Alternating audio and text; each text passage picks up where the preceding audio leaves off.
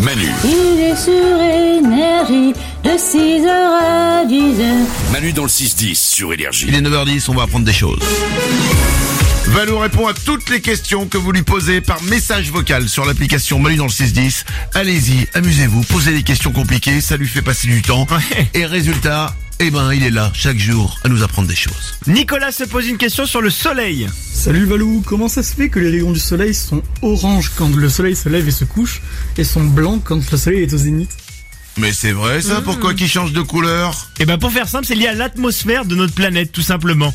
En fait, quand la lumière du soleil nous arrive, elle va d'abord pénétrer dans l'atmosphère et cette atmosphère agit comme un filtre pour les rayons du soleil et ça va déterminer la couleur. Quand il est au-dessus de nos têtes, en fait, le rayon il, il pénètre de façon verticale dans l'atmosphère, donc il la traverse une fine couche d'atmosphère. Ok. Donc, donc ça la couleur bleue.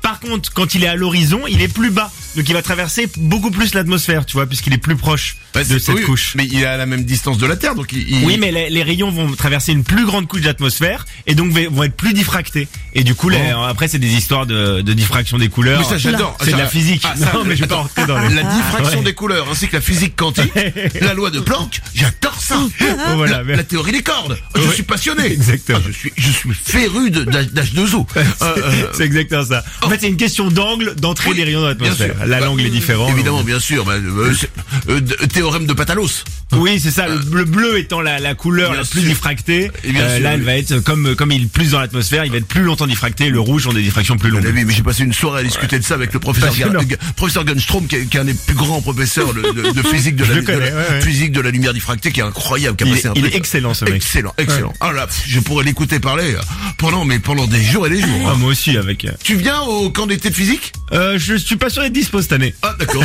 Désolé, je t'y laisse. Y a pas de mal. Une autre question.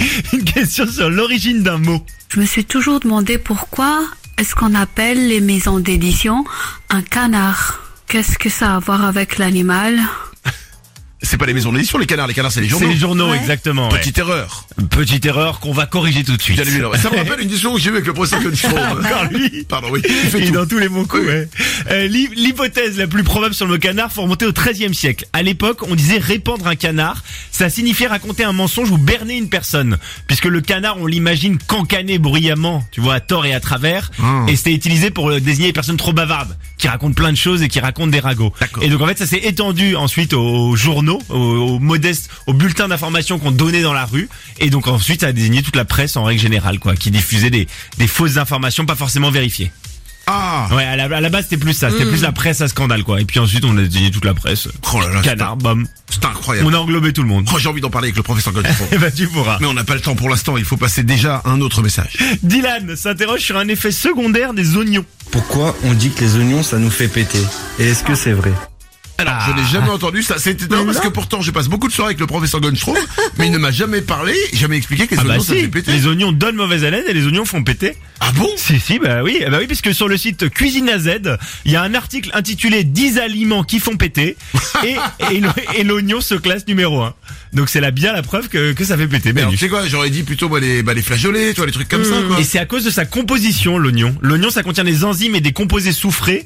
Et lorsque, la, dig- lorsque tu digères, il va se décomposer et il va se transformer en gaz très malodorant. C'est pour ça qu'il y a des gens des fois qui disent je digère mal l'oignon. Euh, oui, bah exactement. C'est un des trucs difficiles à Donc, digérer, d'accord. exactement. Donc que quelqu'un vous dit je digère mal l'oignon, écartez-vous quoi. voilà, c'est ça, faites attention. Merci, c'est le meilleur Ouais, conseil ouais. qu'on puisse vous donner, il y a le week-end qui arrive. Manu dans le 6-10. Manu dans le 6-10 sur énergie.